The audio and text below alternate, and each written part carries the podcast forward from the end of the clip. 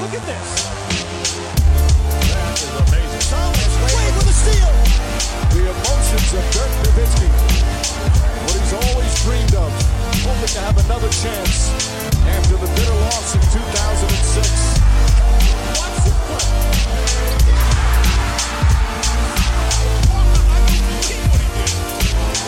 That is amazing.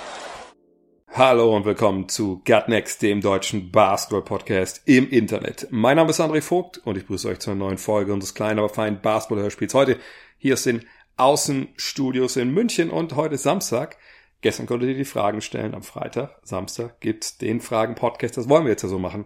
Solange die Playoffs noch laufen, dann kann man, ja, auch den Samstag noch mitnehmen mit den Infos der vorangegangenen Nacht und präsentiert wird das Ganze von all denjenigen, die gerne über Basketball lesen. Planet Basketball 1 und 2. Ich mache euch ganz kurz, weil ihr kauft uns eh gerade, äh, ganz ehrlich, äh, meine Garage und äh, die Waschküche meiner, meiner Eltern leer in der Waschküche liegt. Planet Basketball 2, Planet Basketball 1 bei mir in der Garage. Ähm, Planet Basketball, ihr könnt es bestellen. Jeweils 512 Seiten, jeweils 20 Euro. Vielen, vielen Dank für alle, die bestellt haben, obwohl es eine Menge so äh, Arbeit nebenbei ist, es immer wieder zur Post zu bringen, weil es passt nicht in die, in die Briefkästen. Ähm, vielen, vielen Dank dafür. Kommen wir zu den Fragen der Woche. Und die erste von Sebi Hufgard, die ist wahrscheinlich eine, ja, die sich viele stellen. Wie sehr bist du von den Miami Heat überrascht?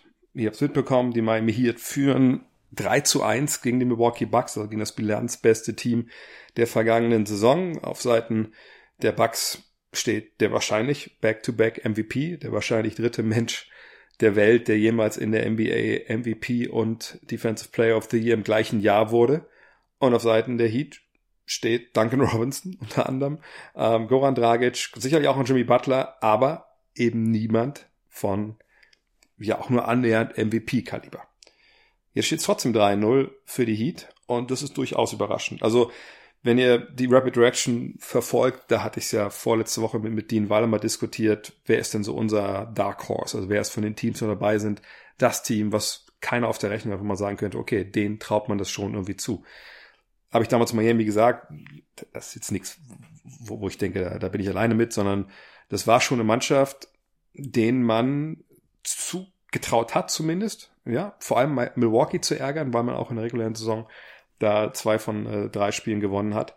Ähm, man wusste, dass mit Bam Adebayo wieder jemand ist, oder Adebayo, glaube ich, ist richtig, weil ich habe es heute, äh, ich habe gestern gehört, wie Richard Jefferson immer Bam Adebayo gesagt hat. Nicht, nicht Jefferson, Andrew Iguodala, sorry. Und ich glaube, das ist falsch, Adebayo. Adebayo, okay. Jedenfalls, sie haben Adebayo, der da als erster Verteidiger, wenn er in das Matchup zieht, helfen kann. Ähm, sie haben eine ganze Menge andere Jungs mit Crowder, mit Butler, mit Igodala, die alle so halbwegs vor Janis bleiben bisher. Und sie haben einen überragenden Coach in Eric Spurzer, das wissen wir ja schon seit Jahren, dass er einen guten Job macht. Und einfach ein Team mit, mit einer krassen Kultur, äh, wo alle dran glauben. Mit Jimmy Butler halt einen Leader, der das auch vorlebt. Sicherlich ist er ja mit, mit Ecken und Kanten, aber in der Kultur der Heat, ja, natürlich geprägt von Pat Riley, ähm, da passt das. Und es passt so gut, dass sie jetzt eben auch 13-0 gegen das einzige Team aus dem Osten führen, von dem man wirklich dachte, okay, das könnte wohl vielleicht dann doch Meister werden. Ich denke, die Serie ist auch vorbei. Ich kann mir nicht vorstellen, dass die Bucks vier Spiele in Folge gewinnen. Ähm, vielleicht ist sogar schon morgen vorbei. Vielleicht wird sogar ein Sweep, was, was unfassbar wäre. Was sicherlich auch, auch eine Menge Folgen hätte, aber da kommen wir später noch zu. Von daher, ja, ich bin überrascht auf der einen Seite von den Heat, dass sie so klar jetzt diese, diese, diese Serie anführen, wo man auch sagen muss, wie so oft in den Playoffs laufen da vielleicht drei, vier, fünf Ballbesitze anders, steht es vielleicht nur 2-1. Ähm, vielleicht führen auch, auch die Bucks 2-1 wohl. Nee, das würde ich nicht sagen. Aber ein, zwei Ballbesitze anders, gerade in diesem historischen Zusammenbruch der, der Bucks in Spiel 3 und dann, dann ist es vielleicht nur 1 zu 2 aus deren Sicht und dann sieht es schon wieder anders aus. Aber nee, die Heat überraschen mich äh, wirklich momentan. Auf der anderen Seite, dass sie gegen die Bucks gut agieren könnten, das, das hat man halt äh, kommen gesehen. Ähm, von daher, ja, starke Leistung. Das ist echt auch ein Team, was Spaß macht. Gut, ist bei Underdogs oft so, wenn die gegen einen Favoriten gut aussehen, wenn die gewinnen. NCAA Tournament sehen wir das ja gefühlt jedes Jahr in der March Madness. Äh, man ist dann mal automatisch für die Underdogs. Ähm, außer man ist wirklich jetzt totaler krasser Fan von den Favoriten. Und äh, bei Miami geht's mir auch so. Und ähm, egal, gegen wen es in der nächsten Runde geht, auch da muss man ja sagen, die Boston Celtics, ich, ich will nicht sagen dominant, ja, sie führen 2-1, kommen wir ja noch zu, Äh, die Raptors brauchten da diesen, diesen Wunderwurf von, oder dieses Wunderplay, ehrlich gesagt, äh, von Lowry auf Anunobi und dann den Dreier zum Sieg. Ähm, sonst würde es da auch 3-0 stehen. Ähm, Wenn es wirklich dann gegen Boston geht, dann wird echt eine krasse Serie. Und dann, ja, hat Miami alle Chancen, wenn sie jetzt die Bucks überstehen, wirklich in die Finals einzuziehen. Und das würde dann wirklich sehr, sehr überraschen. Mhm. Jan Meyer hat auch noch eine Frage zu dieser Serie. Warum bekommt Janis Antetokounmpo so wenige Minuten? Es kann doch nicht sein, dass er auf 36 Minuten pro Spiel gehalten wird. Der ist MVP und Defensive Player of the Year wahrscheinlich. Jede Minute mehr auf dem Platz beeinflusst das Spiel und vor allem das Endergebnis. Wie siehst du das? Ja, sehe ich ganz ähnlich. Wir hatten das ja auch gestern in Rapid Reaction, Coach Jens und ich. Ich, ich verstehe es wirklich nicht. Es gab so einen O-Ton von Budenholzer nach Spiel 3, wo er gesagt hat, ja, momentan Middleton und Antetokounmpo. Middleton sollte man auch mit reinnehmen, der sollte auch vielleicht ein bisschen mehr spielen wir kriegen momentan nicht mehr von denen, so Sinkens hat das gesagt, also nach dem Motto, mehr können die gar nicht spielen. Weiß ich jetzt nicht, ob das wirklich so die Wahrheit ist. Ich ähm, denke, dass es eher so ein bisschen Coach-Talk ist im Sinne von, darüber will ich nicht reden. Ich habe mein System, ich habe meine Rotation, die haben uns bis hierhin geführt und ich halte daran fest. So wirkt es auf mich. Obwohl es natürlich so ein paar äh, Adjustments jetzt gab vor, vor Spiel 3. Also man hat schon gesehen, dass Janis Antetokounmpo öfter mal auf dem High Post war um es ein bisschen schwerer zu machen, dann für die Heat diese Mauer aufzubauen, um ihn noch ein bisschen näher ranzubringen an, an, den, an den Korb. Aber so richtig funktioniert das auch nicht. Ich erinnere mich an einen Cut von ähm, Dante DiVincenzo, den habe ich aufbereitet für den Showcase morgen auf The Zone. Da haben wir ja Milwaukee gegen ähm, Miami Spiel 4 wo er da quasi so Backdoor geht. Ich glaube, es ist Tyler Hero, den man da hinten rum mitwischt und, und Antetokounmpo steht da an der Freiwurflinie und passt ihm den Ball so zu. Aber das war jetzt auch nicht großartig was Nachhaltiges, von dem man denken würde, das machen die jetzt zehnmal im Spiel und damit bringen die die Heat Defense voll durcheinander. Das war mehr echt so fast schon so Verzweiflungscut. Der Cut war zwar gut und das in dem Moment war es auch, auch gut gespielt, aber das, das ist jetzt keine nachhaltige Veränderung, wo man sagt, da haben das System angepasst oder das gesagt, ist jetzt der Bringer für, für Milwaukee. Ähm, nee, aber ich denke, die beiden Allstars müssen einfach mehr spielen und sie hätten jetzt schon das Spiel drei spätestens ihre 40 Minuten bekommen sollen. Denn du kannst ja mit Auszeiten, die du clever nimmst, selbst wenn du sie vielleicht in dem Sinne nicht brauchst, mit TV-Timeouts, die kommen, kannst du ja deinen Jungs immer wieder diese drei, vier, fünf Minuten geben, die sie draußen sitzen können, ohne dass du eben drei, vier, fünf Minuten Spielzeit von denen opfern musst. Und ich, ich verstehe ums Verrecken nicht, warum die das nicht machen in Milwaukee. Also es kann für mich jetzt auch nicht so sein, dass äh, Middleton und Antetokounmpo irgendwie äh, auf irgendwelchen Minutenrestriktionen sind. Warum? Die waren nicht verletzt. Und wenn sie wie angeschlagen wären, dann wird es nicht einen großen Unterschied machen, die jetzt 36 Minuten gehen zu lassen oder 40. Also, wie gesagt, wenn man die clever managt, klar, wenn man 14 Minuten am Stück spielen lässt, vielleicht ein bisschen schwierig. Ähm, und es ist ja nur auch nicht so, dass bei den Bugs sich da die Leute, äh, die Leute Schlange stehen im Angriff, um irgendwie zu übernehmen. Eric Bledsoe wird immer klarer, dass die Verpflichtung von ihm, er hat einen neuen Vertrag bekommen im vergangenen Jahr, oder er hat verlängert den Vertrag, wenn ihr euch erinnert, und dass man halt dafür Malcolm Brockton hat gehen lassen, dass man die Entscheidung getroffen hat, die war halt katastrophal. Es wird von Tag zu Tag klarer, weil der einfach überhaupt nicht im Halbfeld übernehmen kann, er trifft seinen Dreier nicht, ähm, sicherlich defensiv bietet er was an, keine Frage, aber äh, es fehlt einfach an jemand anders, der noch übernehmen kann. Brook Lopez kann seine 20 Punkte auflegen, keine Frage.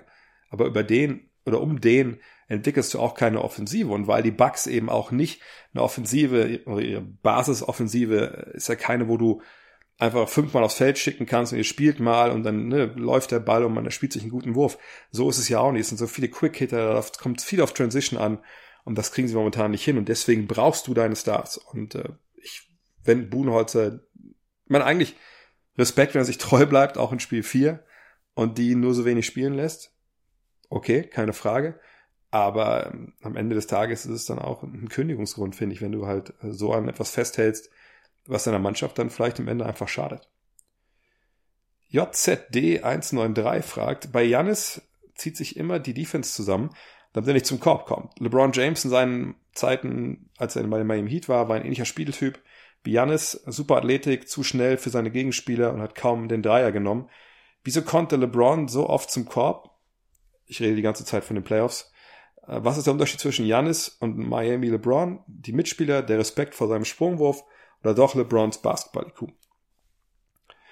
Ähm, ich würde schon sagen, ja, da gibt es äh, Ähnlichkeiten zwischen den beiden, ja, unglaubliche Athleten, ja, die mit dem Ball viel anfangen konnten, äh, unwiderstehlich zum Korb gehen können, physische Präsenz, gar keine Frage. Ähm, allerdings denke ich, dass das Spiel von LeBron James noch auf einem ganz anderen Level war, schon zu dem Zeitpunkt. Sicherlich, Miami, das sind vier Jahre, ich glaube, muss ein Unterschied zu machen äh, zwischen äh, LeBron in Jahr 1 in Miami und LeBron in Jahr 3 oder 4. Also ich glaube, gerade ähm, sein Postgame hat sich in der Zeit extrem entwickelt als Passgeber, was er immer schon sehr, sehr gut konnte, aber ist ja in der Zeit auch nochmal eine Ecke besser geworden. Ähm, das Zusammenspiel mit Dwayne Wade ist viel, viel besser geworden, der auch, wenn man ehrlich ist, ne, an der Dreierlinie nicht unbedingt super potent war und um, vor dem man auch eine Mauer aufbauen konnte. Und wenn ihr euch erinnert, die Dallas Mavericks 2011 haben ja genau das gemacht mit ihrer Zone. Da, da war dann einfach mal ne, diese Wand halt da und, und die Heat haben es nicht geschafft, da, da drum rumzuspielen. LeBron James hat nicht geschafft, das Basketball IQ-technisch zu lösen. Warum man das nicht immer gemacht hat, also ich glaube zum einen war der Dreier, ich sag jetzt, wenn man es über die ganze vier Jahre halt sieht und nicht jetzt nur Jahr eins oder so, der Dreier natürlich schon ganz was anderes als bei ähm, Antetokounmpo. Also der ist einfach, auch wenn jetzt die Quote halbwegs gestimmt hat in den Playoffs zwischendurch und auch in der Saison es halbwegs okay war, das sind alles Dreier, wenn er die nimmt und man denkt, oh, tja, hm, was ist die beste Lösung? Auch wenn er ganz frei ist, denkt man, naja, vielleicht hätte jemand anders den Dreier nehmen sollen. Bei LeBron war das eben eher nicht so. Also er hat, wie gesagt, nicht die Top-Quoten geschossen, aber er war schon jemand, wenn der den genommen hat, dann dachte man, oh, das Ding geht wahrscheinlich rein oder das Ding hat gute Chancen reinzugehen. Sicherlich, auch da muss man sagen, hätte man die Wahl gehabt, nimmt er einen Dreier oder macht einen Korbleger, sicherlich nimmt man eher den Dreier als Defense. Aber äh, ich, ich denke, da ist schon mal ein großer Unterschied, wie gefährlich LeBron auch ähm, aus der Mitteldistanz war als Werfer versus Janis, der auch, was man, was ich erwähnt habe, bei diesen Situationen, wo er an der Freiwurflinie quasi aufgepostet ist und da den Ball bekommen hat, da konnte er damit auch in Sachen Wurf wenig anfangen. Ich erinnere mich auch da an die Final 2011, wo zum Beispiel Jason Kidd oft im vierten Viertel dann auf die Freiwurflinie gestellt wurde und von da dann aber auch Offensive entwickelt hat. Oder natürlich vor allem Dirk auch dann oft äh, in den Spielen. Aber das war eine ganz andere Waffe für die Mavs, als jetzt Antetokounmpo da ist. Von daher, ich, ich sehe die, sehe die Ähnlichkeiten, aber ich sehe auch die klaren Unterschiede. Ähm, und vielleicht ist Janis so in Athletik fulminanter und einfach auch länger und kann einfach klar auch über Ringe abschließen, wenn er halt gegen drei, vier Mann zum Korb geht, was vielleicht LeBron in dem Maß, wie es Janis kann, nicht konnte. Aber LeBron halt der, der rundere, fertigere, obwohl er nicht ganz fertig war, Basketballer zu dem Zeitpunkt, als er Miami gespielt hat. Und zwar zum Anfang. Am Ende dann ist er eh quasi schon der LeBron, den wir dann auch danach in Cleveland gesehen haben. Lukas Repp fragt, wie stehst du zu der Aussage, ich glaube, das war ähm, Richard Jefferson, ähm, Janis Antetokounmpo sei eher ein Scotty Pippen und er bräuchte seinen Jordan. Ich finde, das ist eine sehr ähm, plakative Fernseh-Hot-Take-Aussage von, von Jefferson. Das ist ja auch sein Job, deswegen no harm done, kann er gerne solche Sachen sagen. Nur rein basketballerisch finde ich, ist das ein sehr, sehr schiefer, hinkender Vergleich. Ähm, wenn wir uns mal das Ganze genau angucken, wir haben heute auch im Lockerroom kurz drüber gesprochen. Was ist denn so die Kernaussage, wenn man das, diese Aussage trifft, die übrigens auch über LeBron James getroffen wurde, früh in seiner Karriere, dass er mehr Pippen ist, mehr Magic als Jordan. Und Pippen und Magic werden da oft so auch in einen Topf geworfen. Wenn man sagt, es ist ein, eher ein Magic als ein Jordan, sagt man, das ist ein Spieler, der zwar hohe Qualitäten hat und auch mal scoren kann, aber er hat nicht so den Killerinstinkt, der will eher seine Mitspieler einbinden. Und das ist dann so, ja, so ein backhanded Compliment, sagen die Amerikaner, weil irgendwie es wohl wertvoller ist, wenn du halt am Ende äh, ja selber die deine Eier aus der Hose holst und allen zeigst, so was natürlich eigentlich Blödsinn ist. Hauptsache der Ball geht durch den Korb und Hauptsache du versteckst dich nicht und bist involviert in die Geschichte. Naja, wenn man sagt, es ist ein Pippen und, und kein MJ, dann ist es so, dass man da auch noch mit reinpackt, der ist A nicht so gut, ja, aber Pippen wird natürlich schon eine Stufe oder zwei unter Jordan gesehen, was sicherlich auch richtig ist, aber auch vielleicht dann so ein bisschen auch, ja, den Leistungen von Pippen nicht gerecht wird in dieser Zeit damals bei den Bulls. Wenn ihr Last Dance gesehen habt, dann wisst ihr, wovon ich da spreche. Ähm, aber vor allem sagt man, das ist kein Alpha-Tier, das ist nicht der, der vorangehen kann. Magic war ein Alpha-Tier aber hat halt dann Sachen anders gelöst als, als MJ. Und das finde ich, ist eine sehr, sehr diskutable Aussage. Ähm, auch und vor allem, weil Janis Antetokounmpo erst 25 Jahre alt ist. Ähm, denn wenn man mal guckt, Jordan, okay, als Jordan in die Liga kam, natürlich, der war von Anfang an, war der das Alpha-Tier. Ihr habt The Last Dance gesehen, ne? der wollte von Anfang an scoren, scoren, scoren, hat gemacht, alles andere war ihm scheißegal und ne, zeigt dann auch relativ früh diesen, diesen Hang zu diesem wahnwitzigen äh, ja, Ehrgeiz und auch fast schon pathologischen äh, ja, Wettbewerbsgedanken, den er so in sich trägt. Aber ähm, der ballert halt viel und die, der Vorwurf, den er bekommt, früh in seiner Karriere, der vollkommen richtig ist, okay, der Typ vertraut seinen Mitspielern nicht, der, der, das ist kein Gewinner, das ist kein Leader. So. Also, wenn man es umdreht, kann man sagen, ja gut, Jordan war damals auch nicht Jordan. Also, ne, denn wenn man über Jordan einen Vergleich zu spricht, denkt man ja, das ist ein Leader, das ist ein Gewinner, der will den Ball am Ende haben. Den Ball wollte er auch früh schon haben, hat es aber vorher nie verstanden. So. Und jetzt Jordan zu vergleichen mit, mit Antetokounmpo oder Pippen mit ihm, ist einfach ein Basketball total hinkender Vergleich, denn Janis Antetokounmpo ist noch kein, noch kein fertiger Basketballer.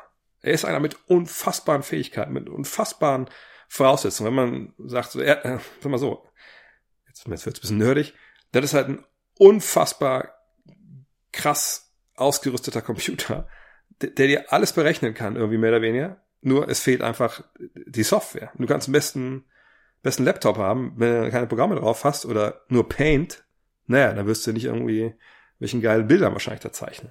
Oder das dauert halt eine ganze Zeit länger. Ähm, und so sehe ich es bei Janis halt auch. Hat er den Sprungwurf aus dem Dribbling, den er vielleicht bräuchte, um solche Wände, wenn sie vor ihm stehen, einfach mal zu bestrafen. So wenn die zurückweichen so ein bisschen. Hat er nicht. Hat er den Dreier, um das zu bestrafen? Nee, Work in Progress. Hat er das Post-Up-Game, was er bräuchte? So ein Fadeaway zum Beispiel wie Jordan oder ein Flamingo-Wurf wie, wie Nowitzki? Nee, hat er nicht. Was wurde Dirk Nowitzki denn vorgeworfen? Früh in seiner Karriere. Auch als er 2007 äh, MVP geworden ist.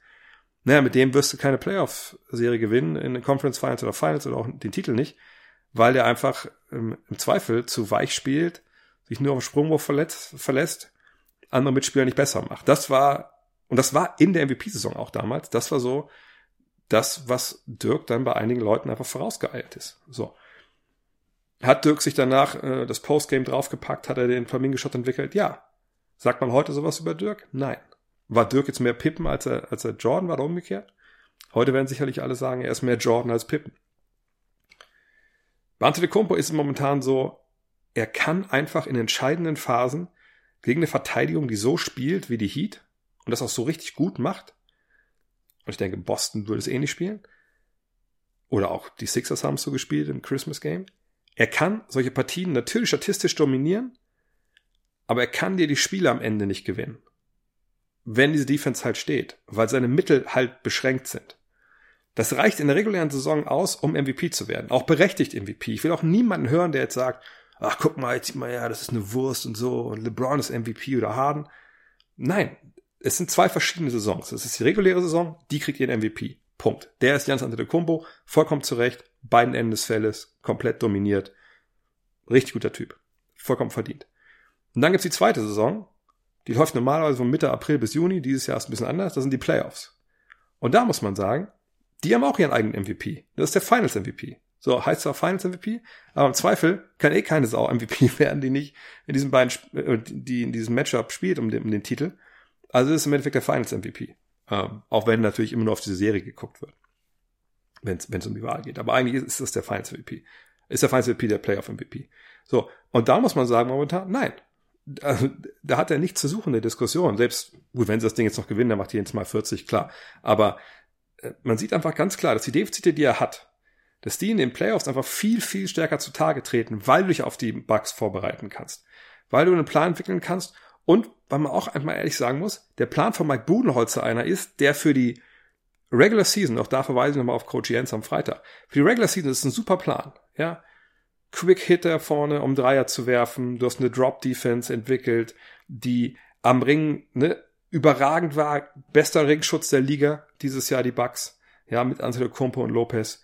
Das passt alles zusammen. Aber wenn du dann die Playoffs kommst, gegen eine Mannschaft wie Miami, die defensiv das richtige Personal hat und die richtige Strategie gegen Kumpo und vorne auch noch Leute hat, die deine Drop-Defense einfach knallhart attackieren und du hast eben keinen Plan B. Und den Plan B für die Mannschaft kann Ante de Kumpo nicht entwickeln.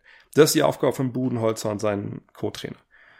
Dann kommt es, vielleicht nicht unbedingt immer zu einem 0 zu 3 gegen Miami, aber es kommt dazu, dass du Probleme bekommst gegen Mannschaften, denen du eigentlich bilanztechnisch während der Saison komplett enteilt bist. Um jetzt mal auf die Frage zurückzukommen. Er braucht keinen Jordan. Er braucht Zeit, um Jordan zu werden. Ähm, Chris Middleton hat zwar auch Zahlen momentan, manchmal sind die gut, manchmal sind die nicht so richtig gut. Ähm, hängt auch viel mit dem System zusammen. Aber Jan ist jetzt irgendwie da eine Stufe runter äh, oder runterholen zu wollen vom Podest, zu kritisieren, finde ich, finde ich vollkommen falsch und ist auch der, der vollkommen falsche Ansatz. Er braucht noch Zeit, er muss dann arbeiten, aber um ihn wirklich nachhaltig zu kritisieren, müssen wir noch ein bisschen warten. Ja, noch ein, zwei Jahre. Wenn sich dann Richtung Sprungwurf, Dreier, Post-Up-Game nichts tut und er gleich spielt als wie jetzt, ist er immer noch richtig, richtig gut. Aber dann wird er einer sein, den man immer attackieren kann, der in den Playoffs immer seine Probleme haben wird. Und dann können wir dieses Fass gerne nochmal aufmachen. Jetzt ja, ist aber ein Hot Take von Richard Jefferson, wo er auch selber, glaube ich, nicht ganz so überlegt hat. Ähm, denn ich glaube nicht, dass wir irgendwann mal in eine Situation kommen, wo wir sagen, ja, Ante de Compo ist nicht das Alpha, sondern das Beta-Tier von der Mannschaft. Das sehe ich einfach nicht. Etterboy fragt, 13 für die Heat. Wie wirkt sich ein mögliches Ausscheiden auf die Zukunft von Janis aus? Hm. Das ist natürlich die Frage, dass das fast, was wir jetzt auch machen müssen, wenn wirklich die Heat gewinnen. Und da gehen wir von aus, ich glaube 139 Mal gab es 0 zu 3 Rückstand in NBA Playoffs in der Geschichte.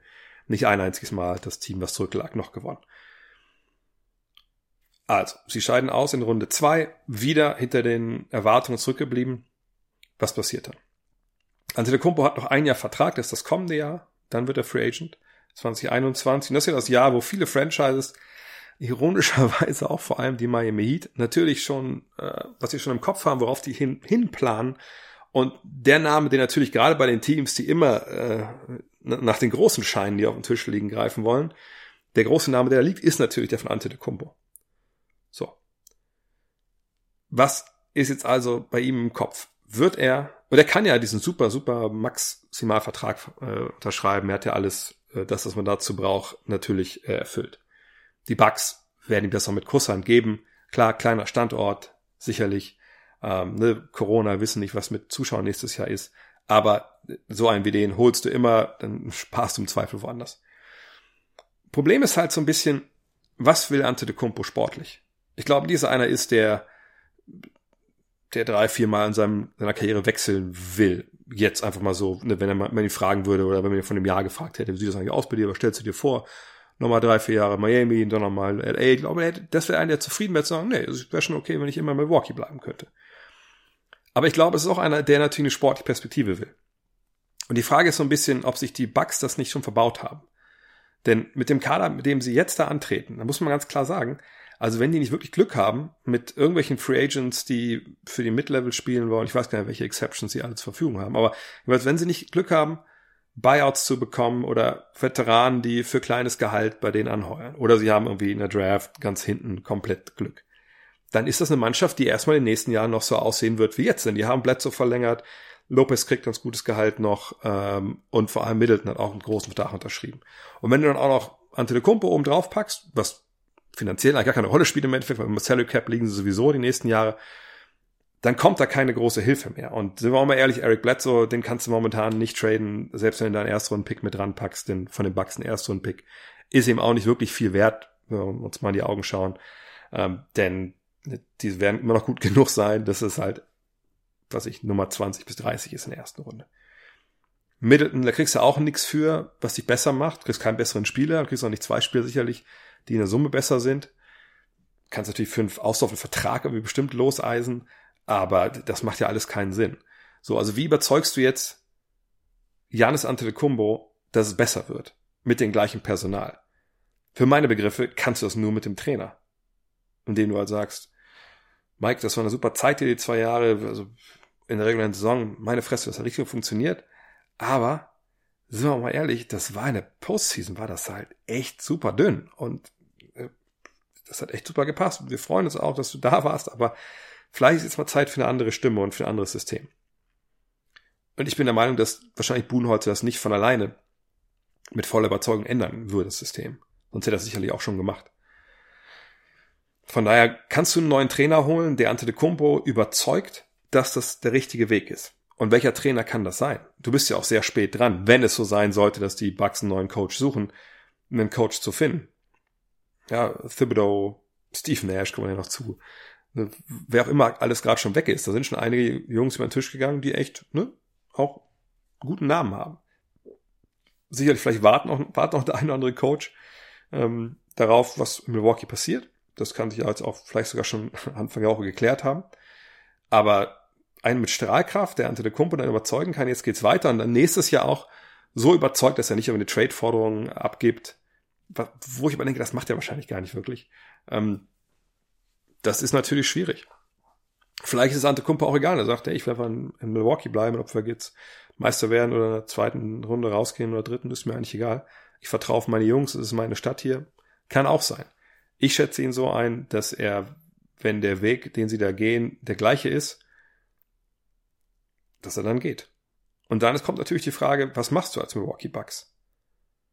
Sign and Trade ist immer nicht so leicht. Vorher traden, auslaufender Vertrag, du kriegst auf jeden Fall nicht den Gegenwert. Obwohl, naja gut, bei, bei ihm ist natürlich so, selbst wenn du dann anfängst rumzufragen und das spricht sich in der Liga rum, du kriegst sicherlich gute Angebote, weil es eben Janis Antetokounmpo ist.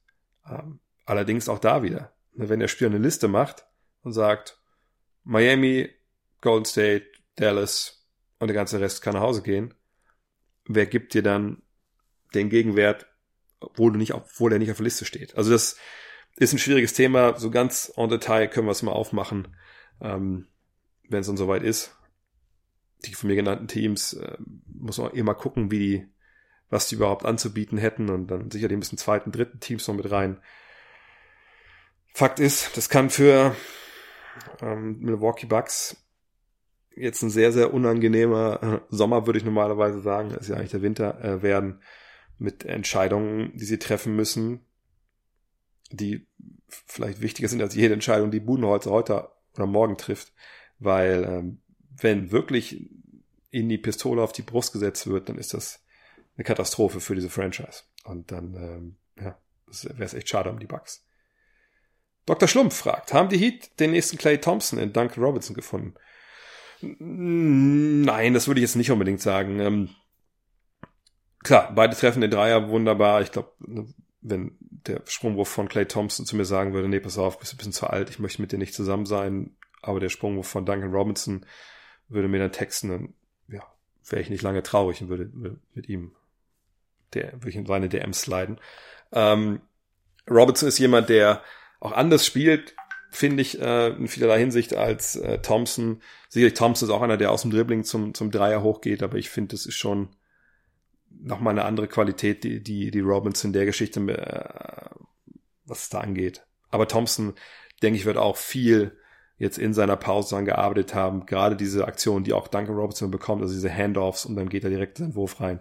Ich glaube, das werden wir nächstes Jahr auch verstärkt von, von Clay sehen, auch gerade weil das Gift ist für jede Drop-Defense, so wie sie zum Beispiel die Milwaukee Bucks spielen, wo der Center am Pick and Roll nicht da draußen steht, sondern so weit in die Zone geht, dass du als Schütze, wenn der Block halbwegs steht, einfach super viel Zeit hast. Ähm, aber ja, Doug Robinson, wahnsinniger Typ. Ich denke, bei dem werden wir in der Five auch zunächst mal was schreiben, weil ähm, die Entwicklung, der genommen hat, so von einem, der null recruited war äh, von Division One Schulen und jetzt ja so ein wichtiger Spieler in so einer wichtigen Mannschaft ist. Das ist schon eine wahnsinnige Entwicklung. Aber zeigt dem auch, dass man Spieler entwickeln kann. Ne? Und dass nicht ein Draft Big Board äh, das Nonplusultra ist. Ja, und, und dass viele Mock Drafts und ähnliche einfach oft leider auch nicht immer darauf gucken, was ein Spieler jetzt kann und nicht unbedingt in die Zukunft schauen. Manchmal kann man es auch nicht. Aber Duncan Roberts ist halt wirklich ein Beispiel, hey, man kann sich auch was erarbeiten. Das, was die Spurs über Jahre gemacht haben, das macht jetzt irgendwie auch Miami. Das ist, das ist sehr, sehr schön zu sehen, dass es gerade auch sich echt für die Franchise da auszahlt. Niklas Hagemeyer fragt, glaubst du, ein fitter Gordon Hayward würde die Boston Celtics nochmal deutlich besser oder vielleicht sogar eher schlechter machen? Immerhin ist er mit knapp 30 Millionen im Jahr ihr bestbezahlter Spieler das hat ja mit seiner Leistung auf dem Feld nichts zu tun. Ähm, klar, ne, so ein großer Vertrag, der kann Druck ausüben, der kann nicht belasten, wenn es nicht so gut läuft. Äh, hat sicherlich auch Gordon Hayward belastet, äh, gerade als er lange verletzt war und dann nicht richtig in den Tritt kam. Aber um die ersten Teil der Frage zu beantworten, ist es scheißegal, wie Geld dafür, äh, der könnte Geld dafür bezahlen, dass er da spielt. Das würde sich auf seine Leistung nicht, nicht in dem Sinne nicht auswirken, weil er eben auf dem Platz, da, da liegt kein Geld rum. So. Wenn er fit wäre, würde er natürlich die Boston Celtics nochmal besser machen. Ähm, Grund ist einfach, dass die Boston Celtics eine relativ kurze Bank haben. Und klar, in den Playoffs wird eine Bank auch kürzer, keine Frage, aber wenn du einen mit Gordon, wie Gordon Bay Hayward hast, einen switchable Forward, der mehrere Positionen verteidigen kann, der werfen kann, der eine gute Athletik hat und vor allem auch ein Playmaker ist, da, da sagst du nicht nein. Den, den schubst du nicht von der Bank hinten runter. Von daher, wenn er dabei wäre, würde er sie besser machen. Deutlich, finde ich jetzt zu diffus. Also er hebt sie dann nicht auf, auf ein ganz neues Level. Also wenn er jetzt nicht dabei ist und sagt, oh, okay, ja, Conference Finals können die schaffen. Oh, mit dem sind die Meisterschaftskandidat. So krass ist es nicht. Aber wenn er dabei ist, steigen natürlich die Chancen von dieser Mannschaft, das Finale zu erreichen. Das ist ganz klar. Michal Matsukiewicz, ich hoffe, ich habe es richtig ausgesprochen, fragt, Steven Adams wird nach meinem Empfinden gerade vor dem Bus gestoßen, was seine Leistungen in der Serie gegen Houston angeht. Wie siehst du das und sollte OKC weiter an Adams festhalten oder eine Veränderung anstreben? Ich glaube, das ist zum einen natürlich auch so der, erste Impuls. Okay, die Thunder haben gegen die kleinen Rockets gespielt, der hat nicht 20 und 20 aufgelegt, der ist schuld. Sicherlich hätte man sich auch gerade am offensiven Brett ein bisschen mehr gewünscht, aber da muss man auch sagen, ja, vielleicht bewertet man auch ein bisschen unter, was die Herren Tucker und Covington ähm, oder Green da leisten defensiv. Denn die Defensive der, der Houston Rockets ist wahrscheinlich so das bestgehütetste Geheimnis dieser Playoffs bis jetzt. Was man natürlich argumentieren kann, aber das, da hat jetzt die, die äh, Serie gegen die Rockets, glaube ich, keine neuen Erkenntnisse gebracht. Steven Adams ist ein Center der alten Bauart und der hilft dir gegen manche Matchups und gegen viele Matchups in der modernen NBA hilft er dir eben nicht. Und der Grund ist eben, dass er nicht nur ein Center alter Bauart ist, sondern dass er eben auch ein Center alter Bauart ist, der nicht die Skills hat von einem Shaq oder einem Patrick Ewing. Und das sind natürlich auch Jungs, die ich jetzt nenne, die in ganz anderen Sphären äh, schwebten, als er das kann, offensiv. Also er ist niemand, der dich äh, im Low Post äh, mit das Torture Chamber nennt, nimmt, der äh, ne, einen sauberen Haken links, rechts und Move und Counter Moves hat. Hat er alles nicht. Das ist ein Typ, der Screen Assiste gibt, der, der sehr harte Blöcke stellt, der, der gut abrollt, der der Defensive gibt, der der Härte gibt. Naja, aber das Problem ist halt, ist geil, dass er das alles macht und macht es auch auf hohem Niveau. Nur, wenn keiner unterm Korb steht, wie soll er das dann anbringen? Also wenn Peter Tucker in der Ecke steht und er muss den verteidigen und er kann nicht nicht in die Zone stellen die ganze Zeit, weil es ihm auch defensive drei Sekunden gibt, dann wird es schwierig irgendwann. Das hat man, glaube ich, auch in der Serie jetzt gesehen. Und das wäre aber auch anderen Big Men, mal gucken, wie es jetzt Dwight Howard und Joel McGee und ähnlichen geht. Ähm, aber ne, auch die werden nicht so effektiv sein, bin ich mir sicher, wie sie sonst in einer anderen Serie gewesen wären. Und gegen solche Kaliber ist natürlich Adams Gold wert. Problem ist aber bei ihm, er verdient unglaublich viel Geld, was sind 22, 23, 24 Millionen, vielleicht sogar ein bisschen mehr. Ähm, das ist kein gut investiertes Geld in der NBA, die jetzt natürlich immer kleiner und, und schneller wird. Ähm, ich glaube kaum, dass man sich großartig verändern kann, dass jemand so einen Spieler jetzt unbedingt braucht. Dass sich in OKC einiges ändern wird, das, das denke ich schon. Und dass man auch ähm, guckt, was mit Adams, denke ich auch. Aber ich finde, ähm, er war jetzt nicht das Problem unbedingt gegen, gegen die Thunder. Und Svignable fragt auch ähm, Richtung OKC, was denkst du über die Zukunft der Thunder? Chris Paul scheint zu gehen, sowie auch Gallinari und die Thunder sind nach, den, nach der Rocket-Serie auch nicht abgeneigt für einen Trade von Steven Adams. Müssen wir kurz auseinanderpacken. Chris Paul, also irgendwer hat mich auch gefragt letztens, ich habe Chris Pauls Interview nach dem Spiel gesehen, nach dem Aus, ich glaube, da geht in Rente. Äh, äh, what? No, warum sollte er in Rente gehen? Ihm stehen noch, glaube ich, 75 Millionen Dollar oder sowas zu in den nächsten zwei Jahren. Also ein Jahr nach Vertrag, ein Jahr ist dann, glaube ich, äh, eine Spieleroption. Ich glaube nicht, dass er das Chef der Spielergewerkschaft 75, 76, 77 Millionen Dollar, wie viel das jetzt sein mögen, auf dem Tisch liegen lässt. Also nein, auf gar keinen Fall. Der wird schon diese beiden Jahre noch, noch, noch zu Ende spielen. Problem ist halt auch, dass es natürlich zwei Jahre sind. So. Und, und wer holt sich das in Corona-Zeiten, also so ein Batzen an Geld, der, der einem Spieler bezahlt werden muss? Wer holt sich den ins Team? Und wer kann das überhaupt? Also wer hat den Gegenwert, den du ja immer ungefähr, ne, das ist ja immer so, ne, das gleiche Geld, was reinkommt, muss rausgehen in der NBA. Wer hat das? Also das war vergangenen Sommer schon das große Thema. Wer hat das? Und das wird jetzt wieder in der Offseason das große Thema werden. Wer kann den jetzt überhaupt holen? Wer, wer braucht einen Chris Paul als Mentor für seine Mannschaft? Wer denkt, er ist vielleicht der entscheidende letzte Schritt? Und aber hat dann dieser andere Club, der ihn holt, denn Verträge, die so kurz laufen, dass es früher finanziellen Spielraum gibt für die Thunder? Das ist unglaublich schwer und mir fällt da einfach momentan kein Team ein, wo ich denke, dass das passt. Gallinari ist Free Agent. Da müssen wir abwarten, will er einen Jahresvertrag und dann 2021 mit den ganzen Big Guns äh, sich um das Geld streiten, was es da gibt. Sagt er, was ich habe, habe ich. Äh, wenn jetzt jemand kommt, der mir zwei, drei Jahre gibt, dann nehme ich es irgendwann mit für einen zweistelligen Millionenbetrag. Problem ist aber, ich kann mir nicht vorstellen, dass die Thunder ihn unter Vertrag nehmen. Zumindest nicht für länger als ein Jahr, denn auch Oklahoma City, kleiner Markt, wenn es aufgrund der Corona-Pandemie äh, nächstes Jahr Heimspiele gibt ohne Zuschauer, mangelnde Einnahmen da. Ich meine, das ist die Truppe, die mal James Harden hat äh, getradet hat für, weil es glaube ich vier Millionen, was es war, ein Unterschied war zwischen den Verträgen. Lagen mir auf die Zahl jetzt nicht fest, aber es war kein, kein, waren keine 30 Millionen Dollar auf jeden Fall. Ähm, von daher, ne, was passiert überhaupt jetzt in Oklahoma City? Ich kann mir vorstellen, dass sie wirklich den Neuaufbau, den wir vergangenes Jahr auch alle gesehen haben. Also ein Grund, warum es ja, was war 0, was weiß ich, 8 Prozent Playoff-Chance auf ESPN nur gab für die Thunder war, dass man auch gesagt hat, okay, die haben den Neuaufbau gestartet. Ja, die haben Westbrook getradet für Paul. Die haben George getradet für Draftpicks, Shea Gilgis Alexander etc. pp.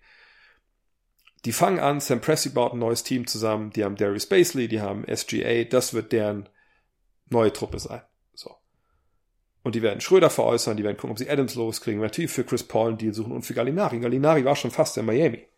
Hat dann halt nicht funktioniert. Von daher, ich glaube, dieser Umbruch kommt jetzt. Aus finanziellen Gründen und weil man auch, glaube ich, dann zu dem Punkt kommt, wo man sagt, gut, also war ein tolles Jahr, aber diese Magie werden wir vielleicht nicht nochmal so bekommen. Dann ist ein bisschen die Frage, was ist mit, mit dem Coach Billy Donovan? Wenn die neu aufbauen, will er das machen mit der Truppe? Ich bin gespannt. Ich glaube, die Zeichen stehen eher auf Neuanfang. Aber wer weiß, wenn der Besitzer das verkraften kann, dass man halt viel Geld bezahlt für eine Mannschaft, die jetzt echt Spaß gemacht hat. Und man denkt, ey, das brauchen wir, damit die Halle voll ist nächstes Jahr. Vielleicht halten sie noch alle nochmal zusammen. Ich denke, dass die Protagonisten, die ich gerade gesagt habe, wahrscheinlich woanders spielen. Außer Chris Paul. Das kann ich mir irgendwie einfach nicht vorstellen. Der wäre natürlich ein guter Mentor für junge Spieler und wäre da ein bisschen gefangen im goldenen Käfig. Aber gibt sicherlich Schlimmeres. Markus Schrie fragt, auch wenn er nicht den gleichen Einfluss hat wie Draymond Green, können die unsportlichen Aktionen von Marcus Morris noch zu einem Problem für die Clippers werden, ähnlich wie bei Draymond Green, als er 2016 in den Finals für ein Spiel gesperrt war. Hm. Nee, also kannst nicht. Zum einen, er hat nicht, den, nicht die Bedeutung wie Green. Green war der Spieler, der die Small Ball Defense von Golden State in dieser Serie gegen Cleveland überhaupt ermöglicht hat. Ohne ihn ging das so nicht. Ähm, war zu dem Zeitpunkt einer der besten Verteidiger der Liga. Das ist Morris nicht. Morris ist ein austauschbarer Teil. Wenn Morris nicht da ist, dann hast du immer noch Kawhi Leonard, du hast immer noch Paul George, zwei Mann, die auf dem Flügel alles verteidigen können und jeden verteidigen können und nicht mal großartig Hilfe brauchen. Äh, Im Zweifel kannst du hier, wer ist der, Rodney McGrew dann noch mal ein paar Minuten reinwerfen. Ähm, ich, ich, nein, also Marcus Morris ist, ist gut, dass man den hat, gar keine Frage. Aber das ist jetzt vom Vergleich her, äh, der, hinkt halt komplett. Kann es sein, dass das natürlich er dir wehtut, wenn er in der Finalserie gesperrt wäre, ne? Sagen wir mal Finale gegen Miami, weil du mit Jimmy Butler dich abhetzen musst oder noch besser vielleicht als Beispiel gegen Boston, weil du natürlich Jalen Brown hast, ähm, du hast Jason Tatum und du musst mit zwei Mann klarkommen. Natürlich, gar keine Frage. Aber es, das, also das, was die Warriors dann nicht hatten im Vergleich in dem einen Spiel, was die Clippers nicht hätten, wenn er ein Spiel fehlt. Das ist Unterschied zwischen Tag und Nacht. Markus Sharpey fragt, ba der Buzzerbeater der Raptors hätte man dann Meinung nach nicht zählen dürfen. Wenn man in der Zeit über die Shotclock beobachtet, so läuft sie etwas zeitverzögert los, was ja auch klar ist, wenn man die Reaktionszeit des Knopfdrückers berücksichtigt. Diese kleine Zeitverzögerung hat gereicht, um den Schuss vernünftig loszuwerden. Hätte Daniel Theiss den Game Winner so gegönnt. Wie siehst du das? Natürlich muss das zählen. Ähm, und ich finde auch gar nicht, dass jetzt die Verzögerung so, so, so großartig lange ist. Ähm, wenn man Zeitlupe einschaut, er fängt den Ball und dann geht's eigentlich selbst der Zeitlupe gefühlt sofort los. Das ist dann von 0,4. 0,5 auf 0,4 springt. Ähm, nee, also ich denke, das ist vollkommen legitim. Ähm, das ist ja auch ein neutrales Kampfgericht, hat man sonst in der NBA ja nicht unbedingt. Es gibt ja immer eine Heimmannschaft. Nee, nee, das ist vollkommen okay. Äh, das, das, das war. Äh, ich weiß, was zu sagen soll. Nee, das war vollkommen okay. Oh, ich weiß nicht, ob ich den Namen überhaupt so sagen kann. Justy Hugo? Naja. Justy Hugo fragt, auf der Uhr stehen noch 0,5 Sekunden. Wem würdest du den Ball lieber in die Hände geben? Nikola Jokic oder Jamal Murray? Nikola Jokic. Ich würde mich immer für den längeren Spieler äh, entscheiden, weil hier wird auch nicht gesagt, dass es ein Dreier ist oder nicht. Ähm, ein längerer Spieler kann äh, sicherlich dann leichter oben angespielt werden und dann hat er eine kürzere Bewegung. Jamal Murray, wenn er einen längeren Gegenspieler hat, äh, wird es schwierig. Ähm, man kann auch Jokic mit der vielleicht sogar nicht unbedingt ein Alley-Oop-Anspiel machen, aber ein Lob-Anspiel, je nachdem wie das Play halt ist. Ich würde mich eigentlich da in der Regel immer für den längeren entscheiden, wenn der längere eben auch, auch gut werfen kann. Außerdem sehen wir, glaube ich, bei Jamal Murray gerade, dass die Magie, wie wir es ja am Dienstag auch in Rapid Reaction, äh, Dienstag? Mittwoch, äh, diskutiert haben, dass die wahrscheinlich auch leider vorbei ist. SMH.tml fragt, die ganz großen Favoriten auf den Titel dieses Jahr, Clippers, Lakers, Bucks, liefern unterhalb dessen ab, was man von ihnen erwartet hatte. Siehst du das genauso und woran liegt das? Sind sie zu schwach oder sind die restlichen Teams stärker als erwartet?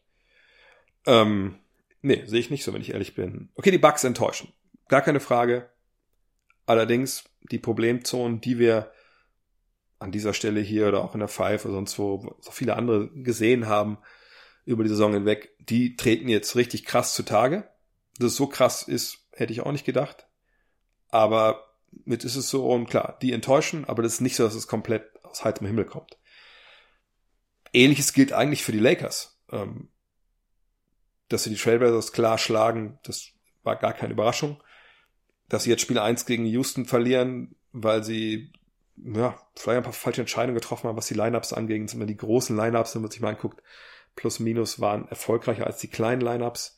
Ähm, dass sie auch so ein paar Fehler gemacht haben, die man immer irgendwie im ersten Spiel gefühlt und die alle im ersten Spiel gefühlt machen gegen Houston, dass man den Ball so ein bisschen reinzwingen will zu Big Men, auch zu Big Men wie zum Beispiel Javel McGee oder Howard, wo man denkt, ja gut, die können ja eh mit, auch wenn die jetzt gegen PJ Tucker am Zonenrand stehen, da fangen die eh nichts mit an.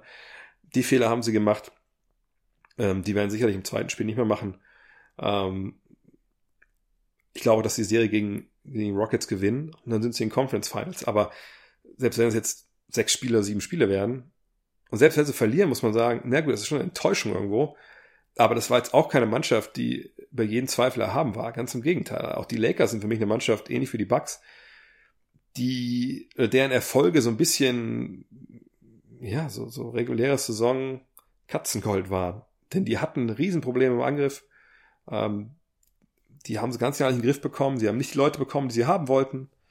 Äh, ja, vor allem Marcus Morris zum Beispiel. Das war von Anfang an nicht ganz gut zusammenpassender Kader. Man konnte sich schon auch ein bisschen wundern, oh, dass es eigentlich so gut geklappt hat. Sicher hatten sie Sternstunden dabei, wie dieses Wochenende kurz vor der Pause dann wo sie Milwaukee und die Clippers geschlagen haben. Aber ich glaube, er, hat auch niemand als Überfavorit gesehen, der da 4-0, 4-0, 4-0 durchgeht. Und die Clippers, das ist die launische Diva der NBA dieses Jahr. Die haben gegen ein Mavericks-Team, was einen historisch guten Angriff hatte, einfach in ein paar Partien, ja, defensiv Dienst der Vorschrift gemacht und die haben sie halt verloren. Hat ein bisschen Glück, dass Porzingis halt dann raus war. Aber als sie dann so gespielt haben, wie sie können. Das haben sie in der regulären Saison eben auch. Da haben sie öfter Spiele drin gehabt, das war eine Katastrophe, das war echt eine Frechheit, auch wenn man es kommentieren musste. Und dann hatten sie aber Spiele, wo sie gesagt haben, ja, pass auf, das mag sein, dass gestern hatten wir einen schlechten Tag, aber heute, guck mal hier, diese 20 Minuten zeigen wir jetzt mal, was wir können. Und in 20 Minuten Sports dieses Jahr, wenn man jetzt von jedem Team in der NBA die besten 20 Minuten dieses Jahr nehmen würde, dann wären für mich die Clippers klarer Top-Favorit auf den Titel weil die einfach dann vorne und hinten einfach dominieren. Und ähm, das haben sie jetzt auch gegen die Mavs gezeigt. Sie waren natürlich super präsent jetzt gegen die Nuggets von Anfang an. Und ich bin relativ sicher, dass sie die Nuggets auch schnell abfertigen und dass sie auch den, den, den Titel im Endeffekt holen. Und dann muss man sagen, haben sie natürlich nicht enttäuscht. Außer man will jetzt sagen, gut, ist ein bisschen enttäuschend, dass so eine Mannschaft A, so unsympathisch ist zwischendurch und B, einfach sich immer wieder Auszeiten nimmt. Chris T. Rip fragt, ich finde die Playoffs dieses Jahr viel, viel geiler als letztes Jahr. Spannend, viele überraschende Leistungen, knappe Spiele etc. Siehst du das genauso? Und wenn ja, machst du das an der beendeten Warriors-Dynastie fest und der daraus resultierenden Aufrüstung der anderen Teams oder siehst du noch weitere Gründe? Nö, ich denke, die Warriors haben damit nichts zu tun, wenn ich ehrlich bin. Ähm, wir sehen natürlich überragende Einzelleistungen, Murray und, und Mitchell natürlich zwei, die man da als allererstes nennt, auch gerade weil es bei, bei beiden total überraschend kam, bei Murray natürlich noch mehr als bei Mitchell. Ähm, aber es hätte viel damit zu tun, dass ja, gerade auch Utahs Defense ja eigentlich ja gut war, aber diese Drop-Defense einfach gegen Murray vollkommen fehl am Platze war und der das einfach unglaublich ausgenutzt hat. Ähm, Mitchell auf der anderen Seite hat auf so einem Team getroffen, was irgendwie in der Bubble das Verteidigen komplett eingestellt hat. Und so konnte man ein bisschen erklären, dass es da so abging und dass es auch dann ja, so, so knapp war. Wir haben natürlich zwei Spiel sieben erlebt, aber ganz ehrlich, wenn wir von Spannung und so reden, gucken wir mal die Eastern Conference. Also wenn Onanubi diesen Wurf nicht trifft, dann sprechen wir davon, dass die Möglichkeit besteht, dass wir in der ersten und zweiten Runde nur Sweeps sehen. Ähm, klar, Milwaukee verliert wahrscheinlich gegen Miami. Das ist eine totale Überraschung. Das ist spektakulär, gar kein, gar kein Ding. Ähm, aber ne, sonst ist es halt wirklich gähnend langweilig da in der Eastern Conference. Hat Luka Doncic uns großen Spaß gemacht, gar keine Frage. Ähm, hat aber auch nichts mit den Warriors zu tun. Äh, von daher Nee, wir hatten ein paar geile Einzelleistungen oder viele geile Einzelleistungen, auch weil das natürlich eine besondere Situation ist. Klar, du spielst jeden, anderen, jeden zweiten Tag, das ist nicht so richtig geil. Aber du hast keine Reisen, das ist deine, immer deine Heimat. Du hast immer ein Heimspiel. So, ne? Klar, die Bubble hat ihre ganz eigenen äh, Probleme und, und Belastungen. Sicherlich ist auch nicht für jeden, siehe Paul George. Aber alles in allem glaube ich, dass die, die Leistungen, die wir gesehen haben, vor allem darauf zurückzuführen sind. Zum einen, ne, du hast einmal Heimspiele, du hast keinen Druck, oder nicht so viel Druck wie sonst, weil die, die Zuschauer einfach fehlen. Vielleicht ist es auch so, dass sich Defenses nicht ganz so einstellen konnten, weil man einfach weniger Zeit hat zwischen Partien. Das, das kann sein. Mal gucken, ob das jetzt in den äh, Conference Finals jetzt ein bisschen entzerrt anders ist. Aber, ähm, wo entzerrt sich da überhaupt? Ich weiß gar nicht genau. Ähm, aber jedenfalls, ich denke, dass es eigentlich in Eastern Conference relativ langweilig war bisher. Mit vielen, vielen äh, guten Spielern, klar. Aber so, ich glaube, abschließend richtig spannend und richtig geil sehen wir erst Conference Finals. Finals. Wenn es da Spiel 7 gibt, wenn es da richtig abgeht, dann sind es auch Playoffs, die im Gedächtnis bleiben und das hat nicht so sehr damit zu tun, was in den ersten beiden Runden passiert ist. Kuni fragt, was hat Montrose Harrell besser gemacht als Dennis Schröder? Hat Dennis keine Lobby, die groß genug ist, um bester sechster Mann zu werden? bekommen, dass äh, Harrell den Award gewonnen hat, und nicht Dennis. Ähm, Harold ja zusammen mit Lou Williams und Dennis halt äh, den letzten drei. Dennis war auch mein äh, Pick. Ähm, ich bilde mir ein, dass es noch nicht groß mit der deutschen Brille zu tun hatte, sondern ich denke, er hat einfach einen super guten Job dieses Jahr gemacht, hat sich mega entwickelt. Ähm, an beiden Enden des Feldes funktioniert. Ich kann es mir nur so erklären, dass, und Harold hat auch eine gute Saison gespielt, keine Frage, ja, von der Bank kommend.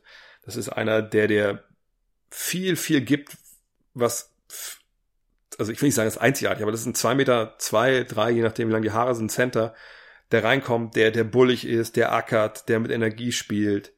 Ne, da gibt's wirklich nicht viele von der Bank, die das mitbringen. Und ich, ich denke, bei ihm ist vielleicht auch so ein bisschen, ich will nicht sagen Lifetime Achievement Award. Ich habe mich auch schon vergangenes Jahr nicht gewundert, wenn er da gewonnen hätte.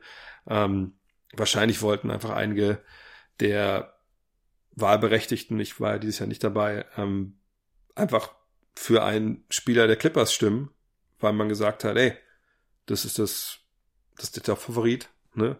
Wir haben zwei von dem auf dem, äh, auf dem Stimmzettel und ich dachte eigentlich, dass das den beiden äh, schaden wird, ne? Dass man jetzt nicht sagt, okay, eins, zwei gehen wir den Clippers und drei an Schröder, sondern dass man vielleicht ne, an Schröder öfter mal an zwei sitzt. Aber so ist es halt gekommen. Es ist kein Skandal, es ist ein bisschen schade für Dennis, keine Frage. Aber sowas kann man natürlich auch wieder als Motivation nutzen. Ähm, ich weiß, dass es viele kritisch sehen, aber wie gesagt, so kritisch ist es dann im Endeffekt nicht. Dirkules fragt, was traust du Steve Nash bei den Nets zu? Denkst du, dass von ihm sofort die Finals verlangt werden oder hat er noch etwas Welpenschutz, weil das seine erste Trainerstation ist? Klar, die Ziele werden in Brooklyn ganz andere sein, als sie das in dieser Saison waren. Kyrie Irving wird zurück sein, Kevin Durant wird zurück sein nach seinem Achillessehnenriss. Und dann, klar, dann will man nicht nur die Playoffs rein, dann will man natürlich einen Titel, da bin ich mir relativ sicher. Ähm, Ähnlich war die Situation bei ähm, Steve Kerr natürlich auch, als er nach äh, Golden State kam. Auch der hat einen guten, habe ich gestern noch in der Rapid Reaction darüber gesprochen, einen guten Trainerstab da gehabt mit erfahrenen Leuten. Das wird jetzt hier auch so sein. Welpenschutz. Man guckt natürlich, wie es funktioniert. Aber ich, ich kann mir jetzt nicht vorstellen, dass man nächstes Jahr in Runde zwei vielleicht ausscheidet.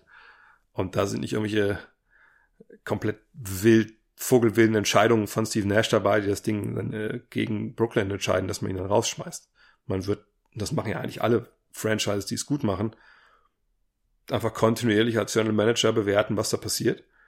Und dann eben gucken, ob es Sinn macht, weiterzumachen oder nicht. Aber ich denke, Steve Nash, ähm, der wird weitermachen da und braucht sicherlich auch keinen Welpenschutz. Denn heutzutage als Coach, ich glaube, du musst Stratege sein und Psychologe. Du musst strategisch wissen, in welche Richtung du gehen willst, was so die, die, die äh, Prinzipien sind, diese Systematiken sind an beiden Enden des Feldes. Und dann setzt du dich hin mit deinem Trainerstab und entwickelst dann so die Feinheiten. Aber du bist ja nicht mehr, du bist ja kein, der Spieler entwickeln muss mit welchen Trainingsplänen und all sowas, sondern du bist Stratege. Du gibst dir die Richtung vor, du hast deine Assistants und dann hast du deine, deine Scouts und deine Assistants von den Assistants und die machen so ein bisschen die Drecksarbeit und du aber du gibst die Richtung vor. Und gleichzeitig musst du eben mit den Stars klarkommen. Und Jan Jagler hat für einen super Punkt noch gebracht im Lockerroom, was er meinte, hey, Steve Kerr kam als Superstar in die Liga. Der, der weiß, wie das auch anfühlt, wenn du nicht spielst. Der, der kann alles nachvollziehen, vom Superstar bis zum zwölften Mann. Und das ist, glaube ich, auch eine Qualität, die er da brauchen wird. Er wird natürlich auch den Respekt bekommen von Irving und von äh, Durant. Und ich, ich denke, dass das eine, eine richtig gute Entscheidung war, ihn zu holen. Marvin Neuenfeind fragt, oder Neue Feind, anscheinend wollte Nash auch Dirk Nowitzki als Assistant Coach holen. Dieser wollte allerdings noch nicht so schnell aus dem Ruhestand zurückkehren. Wäre Dirk jemand, der ebenfalls den Weg auf die Bank anstrebt? Das hat mich mindestens genauso überrascht, die Meldung von Mark Stein, dass, dass Nash Nowitzki gefragt hat, als die Verpflichtung von, von Nash selbst. Denn ich kann mir im besten Willen nicht vorstellen, dass Nowitzki gerade jetzt im Ruhestand angekommen, gerade ne, mit der Gelegenheit mal viel mit seiner Family zu machen. Er hat drei Kinder, der Mann. Ähm, und in der normalen NBA-Saison bist du natürlich relativ oft nicht da. Jetzt zu sagen, ah nee, guck mal, wir ziehen alle nach, nach New York, nachdem er jetzt über 20 Jahre schon in, in uh, Dallas lebt. Seine Familie auch mal hoch und weg, woanders hin. Ähm, dann auch diesen Grind wieder mitzumachen als Assistant, überall hinzufliegen und so. Das Einzige, was ich mir vorstellen kann, ist, dass er vielleicht in Dallas dann mal so ein Player Development Geschichte macht. Das hat er auch schon mal selber gesagt, dass er mit jungen Spielern gerne mal arbeiten würde, denen ein paar Sachen zeigen, ebenso ähnlich so eine Rolle, klar, nicht so eine Mentorenrolle, wie es Geschwindner für ihn waren, aber ne, so ein bisschen was in der Richtung, das kann ich mir vorstellen. Alles andere denke ich nicht. Auch weil ich bei Dirk jetzt nicht den Weg sehe, über einen Assistant Coach Stelle dann zu einem Head Coach, weil er auch immer gesagt hat, nee, das ist eigentlich nicht sein Ding, das will er nicht. Also das kann ich mir, mir wirklich nicht vorstellen. Frank Dirkschnieder fragt, äh, Steve Nash ist so viel überraschend zum Headcoach der Netz, äh, oder ist Netz Headcoach geworden. Als einer der herausragenden Playmaker hat er bestimmt unfassbaren Sachverstand, Coaching ist aber noch etwas anderes. Wie wird man im US-Basketball Trainer? Gibt es in den USA eine Trainerausbildung verbunden mit einer Lizenz? Nee, gibt's nicht. Das ist nicht so wie in Deutschland, wenn dann Franz Beckenbauer äh, Bundestrainer wird, dass dann jemand neben ihm sitzen muss, der eine A-Lizenz hat, oder wie immer die Lizenz dann heißt im Fußball. Hm. In den USA geht es nur darum, ob du den Job bekommst. Und wie gesagt, er muss jetzt auch keine Trainingspläne da schreiben oder ein gutes Aufwärmprogramm hinlegen, damit sich keiner verletzt. Er muss halt genau das machen, was der Frank gerade gesagt hat. Er muss Sachverstand haben und er muss halt ähm, Menschen führen können. Und er ist einer der ja, wirklich nettesten Typen, die man im NBA, um ein NBA-Umfeld treffen kann. Jemand, der einfach auch mit, mit Leuten halt gut klarkommt, der einen guten Rapport hat. Der war ja lange noch auch bei Golden State ähm, Berater, hat mit Steph Curry mit Kevin Durant eine riesen, äh, riesen Beziehung aufgebaut. Von daher, also da mache ich mir gar keine Sorgen. Marcel Eckstein fragt, die Sixers scheinen intensiv an Coach Tyron Lue interessiert zu sein. Kannst du einem entnervten Sixers-Fan wie mir Lou schmackhaft machen? Warum wäre der richtige Mann an der Seitenlinie und wenn nicht, wer wäre deiner Meinung nach passender? Atkinson, Macmillan etc. Ich glaube, dass ähm, Tyron Lue natürlich zum einen ein Champion ist. Jetzt werden viele sagen, oh, gut, aber damals Coach war ja wohl LeBron James. Gut, natürlich ist es auch eine Qualität von einem Coach, wenn du deinem besten Spieler, der besten, der besten Basketball-Brains aller Zeiten hat, auch entsprechend zuhörst. Ähm, aber was man auch im Nachhinein so dann lesen konnte und hören konnte, war er schon jemand, der auch mal LeBron Kontra gegeben hat, der sich da den Respekt verdient hat und so auch den Respekt der Mannschaft natürlich verdient hat. ich habe damals nicht viel von seiner, äh, gerade auch defensiven Leistung gehalten. Allerdings muss man auch sagen, im Nachhinein vielleicht mal ein bisschen zu hart mit ihm ins Gericht gegangen, weil es natürlich eine Mannschaft war, die, die stellenweise dann defensiv auch sehr eingeschränkt war. Und wenn man guckt, wie sie in den Finals dann gegen die Warriors äh, gewonnen haben, wie sie verteidigt haben, das war schon, war schon gut. Sicherlich auch begünstigt manchmal von Referees, aber das hat er, das war sein Plan, der hat er durchgebracht. Gut, perfekt. Ist auch nicht umsonst bei jedem Job momentan irgendwie mit auf der Liste und, und einer der, der Top-Kandidaten. Ich denke, er kann passen in Philly. Und ich will es nicht unbedingt jetzt taktisch irgendwie großartig begründen, sondern einfach, weil er die Komponente, die ich auch bei Nash gerade genannt habe, die hat er drauf. Ich glaube, er hat diese Psychologie drauf, er hat die Menschenführung drauf. Und das brauchst du da. Du hast da eine Menge Baustellen im Kader. Ben Simmons, Joel Embiid, Tobias Harris, Al Horford, Josh Richardson. Wie passen die zusammen? Wie geht's überhaupt da weiter in Zukunft? Was ist dein Plan dafür? Auch natürlich auch taktisch, aber ne, wie verkaufst du es auch den Jungs? Und das, da glaube ich, ist Lou einer, der das kann, weil er das eben auch schon gemacht hat. Er hat sich da, wie gesagt, freigeschwommen damals in Cleveland jemand, der passender ist, fällt mir momentan einfach auch nicht ein, wenn ich ehrlich bin. Atkinson hat noch nie mit diesen Superstars zusammengearbeitet. Ich weiß nicht, ob er das kann. Ähm, Nathan McMillan ganz ähnlich. Ja, klar hat er oder Depot gehabt jetzt, aber ich, ich glaube auch nicht, dass deren Art Basketball jetzt unbedingt besser dazu passt, was die Sixers da machen müssen. Weil es auch eine Grundsatzentscheidung ist, die sie mal treffen müssen. Wie wollen wir Basketball spielen? Und mit Tyron Lou hast du, glaube ich, jemanden, der dann auch ähm, jetzt klar bei den Clippers gerade noch dabei ist, der ist ja noch ein bisschen weitergebildet. Ich denke, das ist schon, schon keine schlechte Verpflichtung, wenn ich ehrlich bin. Marcel Eckstein fragt, kann man Sam Presti entweder Tobias Harris oder Al Horford ausreichend genug schönreden, dass er für einen der beiden plus X natürlich Chris Paul in die Stadt der Brüder, Brüderchen Liebe schickt? Äh, Glaube ich ehrlich gesagt nicht. Horford ist zu alt. Ähm, Tobias Harris Vertrag läuft zu lange. Nee, glaube ich nicht, dass das so. Also kommt schon, was X ist. Aber ich, ich könnte mir eigentlich so einen Deal nicht, nicht wirklich vorstellen. Da hätten wir das Problem, was macht eigentlich Chris Paul in einem Team mit Ben Simmons? Und ich glaube, das wäre auch ein ziemlich, ziemlich, ziemlich explosiver äh, Mix so aus Charakteren. Ich, ich kann mir nicht vorstellen, dass das richtig gut funktioniert, wenn ich ehrlich bin. Ron Waldeck fragt, nach Embiids Freudentwitter zu Jimmy Butler, gibt es irgendein sinnvolles Szenario, wie Embiid zu den Heat gelotst werden kann, mit seinem Buddy und der professionellen Struktur dort könnte er vielleicht endlich zuverlässig oder der zuverlässig dominierende Big Man werden, den wir all seit Jahren erwarten. Puh, nee, glaube ich nicht. Ich glaube nicht, dass er klarkommt in dieser Kultur der Heat. Sicherlich, man kann Spieler ändern, man kann Spieler umdrehen, ähm, aber ich glaube, Beat dort, das wäre für ihn, glaube ich, es wäre eigentlich das auf einen Seite auch das richtige Umfeld, ne, zu treten und, und zu sagen, Alter, Vollgas hier, wir, wir packen äh, ne, hier viele Klauseln in deinen Vertrag, wir, wir wollen deinen, deinen Body-Fat-Anteil unten sehen und du parkst unterm Korb gefälligst. Ne? Natürlich, keine Frage. Aber ich glaube nicht, dass das für Embiid, äh, dass das funktionieren würde. Ich glaube nicht, dass er so der Typ ist, der auf die Ansprache so reagiert. Und ein sinnvolles Szenario kann ich mir jetzt auch nicht vorstellen.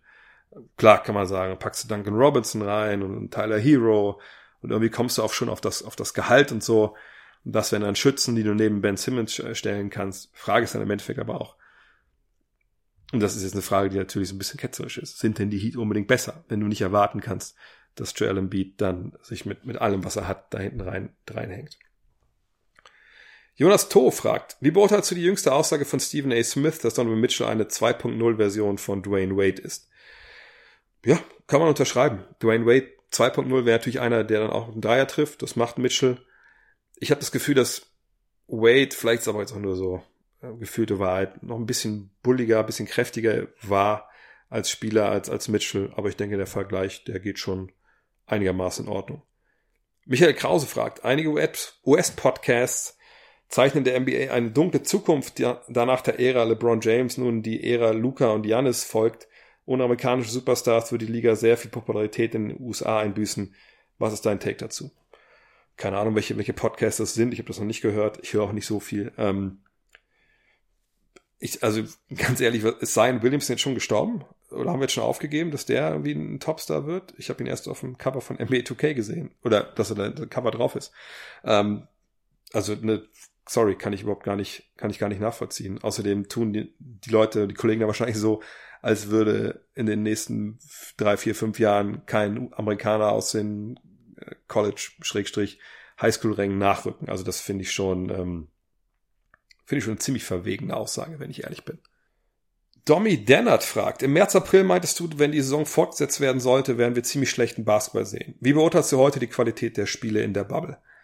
Ähm, zweigeteilt, wenn ich ehrlich bin. Auf der einen Seite haben wir, glaube ich, in diesem Seeding Games, und davon habe ich ja gesprochen, damals ähm, ganz guten Basketball gesehen, aber wir haben auch grottenschlechten Basketball gesehen. Ähm, das waren natürlich vor allem die Spiele, wo dann Spieler geschont wurden, ne, wo einfach, ja, also die letzten ein, zwei Seeding Games von manchen Teams, die waren halt komplett für den Arsch so. Wenn man das jetzt mal rausnimmt, muss man sagen, ja, das war schon überraschend gut. Ähm, ich hätte gedacht, dass es schlimmer ist, wenn ich ehrlich bin. Kann aber auch gut damit zusammenhängen, aus den, mit den Gründen, die ich gerade genannt habe. So, alle hatten Heimspiel die ganze Zeit. Auch wenn natürlich das in den ersten Bubble-Spielen auch eine, dass man einen Moment gedauert hat, bis man sich daran gewöhnt hatte. Aber ähm, alle hatten Heimspiele, kein Travel, ähm, gerade zu Beginn, glaube ich, klarer Fokus auf Basketball gut, und ein bisschen Dosen schießen. Ähm, und von daher war es besser. Jetzt in den Playoffs, ich habe das Gefühl, dass es, aber es kann auch sein, dass ich mich jetzt zu sehr mit den Bugs beschäftigt habe, aber ähm, es kann auch sein, dass vielleicht gefühlt ein bisschen weniger taktische Adjustments gab, aber das ist wahrscheinlich eine, eine nicht, nicht haltbare Aussage. Ähm, aber ne, ich denke, das hat, wenn man jetzt die Spiele abzieht, wo es dann einfach, wo gerestet wurde und geload managed, dann war das sicherlich äh, besserer Basketball, als ich erwartet hatte. Kamia Kalanta Hormozi oder Hormosi fragt, wie siehst du die Arbeit der Sportschau über die NBA? Vor allem dieses Jahr geben sie ja richtig Gas. Ich glaube, man muss das präzisieren. Also die Arbeit der Sportschau-Redaktion im Internet. Also ich wüsste jetzt nicht, dass in der Sportschau selber NBA da ein großes Thema wäre, aber auch da muss ich sagen, ehrlich gesagt weiß ich das nicht, weil ich eigentlich keinen Fernsehen gucke mehr. Ähm, aber im Netz machen sie viel. Ähm, ich war letztens auch mal bei der Sportschau zu Gast, als es um den Streik da ging, beim geschätzten Kollegen David Nienhaus. Und ich weiß natürlich auch, dass Lovis Binder und ich vergesse den Namen von dem anderen, der da aussieht wie Messi, ähm, dass die da viel drüber machen, finde ich auch sehr, sehr gut. Ähm, hoffe, dass die, die Zahlen soweit stimmen, darum geht's natürlich auch immer, ne? Wie viele Leute schauen sich das an? Ähm, dass man auch mal irgendwann das auch mal im, im Hauptprogramm, äh, wenn man Sport schon mal mitnimmt. Äh, aber wie gesagt, vielleicht irre ich mich auch, vielleicht läuft da auf, ab und zu auch schon was. Und wie ich immer sage, umso mehr gemacht wird, umso besser. Ähm, egal, ob es jetzt Sportschau ist, öffentlich-rechtlich, äh, YouTube oder Fernsehen oder was weiß ich, oder irgendwer, der einfach denkt, ich muss jetzt mal einen Podcast machen über Basketball, umso mehr wir machen, umso besser. Ähm, und es ist schön, dass die Sportschau das macht. Scooby781 fragt, lieber Dre, ich hoffe, es ist noch nicht zu spät. Nein. Was kann ich meiner Chefin sagen, wenn sie mich im Büro beim Powernap erwischt, weil ich seit drei Uhr wegen NBA Playoffs wach bin? Kann natürlich frech sein und sagen, ja, sei froh, dass ich überhaupt hier bin, hätte auch, hätte auch blau machen können. Das ist vielleicht der falsche Weg. Ich kenne deine Chefin ja nicht. Ähm, ich würde einfach vorher mal googeln, Powernap, Benefits, wahrscheinlich wird es eine englische Studie sein, wenn es eine deutsche Studie ist, aber Powernap, Vorteile, und würde sagen, pass auf, passen Sie auf. Ähm, ich habe, sorry, dass Sie das jetzt das gesehen haben, aber ich möchte einfach meine Produktivität steigern. Ich habe das hier gesehen und ich dachte mir, ey, ich probiere das mal aus. 20, 25, ich glaube 27 Minuten ist, glaube ich, das NASA-Nap. Da gibt es noch Unterschiede. Das ist mein Ziel, um einfach hier mehr durchpowern zu können. Das wäre jetzt so meine Sache. Sebastian Sellheim fragt, was war der mieseste Move, den du in deiner Spielerlaufbahn erlebt hast? Auf dem Platz oder auch daneben? Mm. Wow. Ähm, also mies, das interpretiere ich jetzt mal so, dass es nicht irgendwie so ein Crossover war, der irgendwen aus der, aus der Bahn geworfen hat. Ich bin auch zu alt. Zu meiner Zeit hat man keine Crossover gemacht. Ähm, der mieseste Move. Es gibt zwei Sachen. Einmal im Streetball habe ich es erlebt, äh, habe ich auch schon mal drüber geschrieben in der Five und auch habe ich auch die Stories auch im Planet Basketball mit drin, dass ich in, als wir mal in LA waren mit mit Five, äh, die auch Venice Beach gespielt habe und äh, auf den Halbfeldern da gespielt habe und dass dann die die, die lokalen Jungs immer gemerkt haben, oh, guck mal, der, der Weiße, der kann ganz gut spielen. Und dann haben wir, mich damit reingewählt und haben wir gezockt. Und das war echt auch ein paar, ja, das war ein gutes Niveau, ein paar, ein paar roughe Jungs. So oft ist es da nicht wirklich gut. Und dann ist halt einer, ähm, ich weiß gar nicht, ob ich ihn Block stellt, ich weiß, einer ist zum Korb gezogen, der andere hat ihn, also quasi als er dann runterkam, so gefangen. und hat ihn gefault und dann gefangen. Und das fand der, der gefangen wurde, nicht wirklich gut und hat ihm halt komplett direkt einmal die Faust halt durchs Gesicht gedrückt. Wo man sagen muss, ja, das war dann auch eine relativ heikle Situation. Das schon das Mieseste, was ich überhaupt jemals auf dem Basketballfeld gesehen habe. Das andere Miese war halt ähm, damals in Wolfenbüttel. Wir hatten, äh, also vielleicht, also die aus der Gegend kommen, werden das wissen. Äh, Wolfenbüttel, die hatten damals verschiedenste Namen, Zweitliga-Clubs, die hießen jedes Jahr gefühlt anders und ich bin damals da Mitte der 90er hin.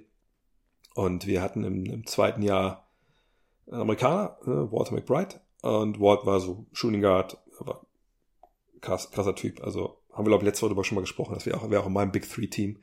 Ähm, und äh, der hatte aber so, so einen gewissen Hang, wenn er halt irgendwie, ja, für seine Begriffe zu hart angegangen wurde, dann wurde dreckig, also wirklich dreckig. Und ich weiß, dass wir damals gespielt haben, öfter mal in, ähm, also quasi in der Vorbereitung oder einfach mal, wenn wir irgendwie was testen wollten, haben wir gegen den MTV Salzdalum gespielt. Äh, das war damals Regionalliga-Verein, da habe ich auch ein Jahr noch gespielt zwischendurch, zwischen meinen drei ähm, Zweitliga-Jahren. Und ähm, was besonders bei dem Verein war, dass da viele Ex, auch, auch Zweitligaspieler aus Wolfenbüttel dann, als sie dann gesagt haben, ach komm, das muss ich alles nicht mehr so richtig machen da, zweite Liga, aber ich habe jetzt einen Job und ich will auch noch hochklassig Basketball spielen, ich spiele in Salzdalum. So, und dann haben wir gegen die gespielt und ich, ich glaube, wenn ich mich richtig erinnere, war es Rainer Gerlach, also ein Center äh, von Salzdalum und, und Walt war so der Meinung, dass er wohl ein, zwei Mal ein bisschen zu hart angegangen wurde von, von dem Rainer.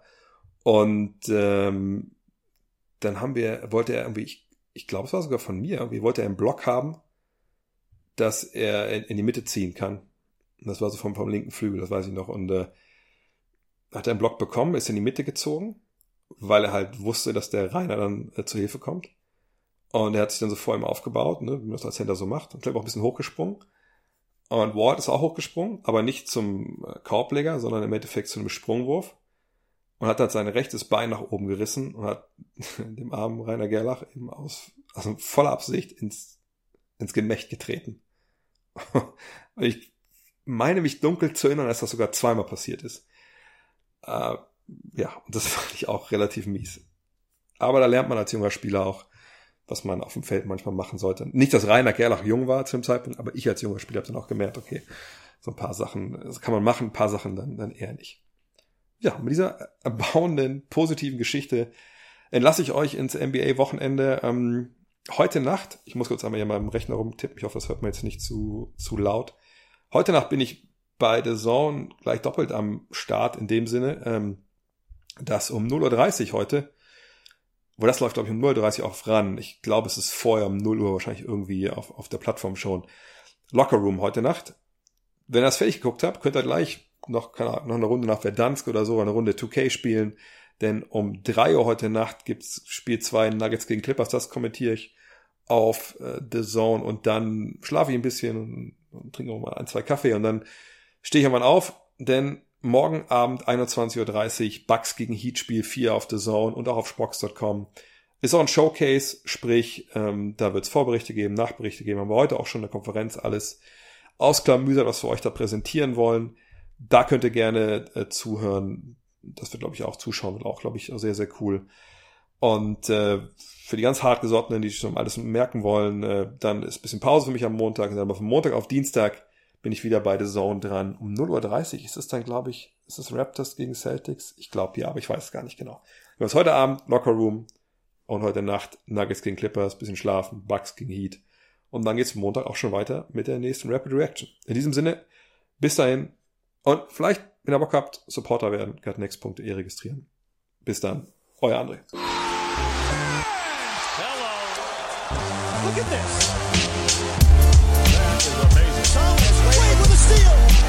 The emotions of Dirk Nowitzki, what he's always dreamed of, hoping to have another chance after the bitter loss in 2006.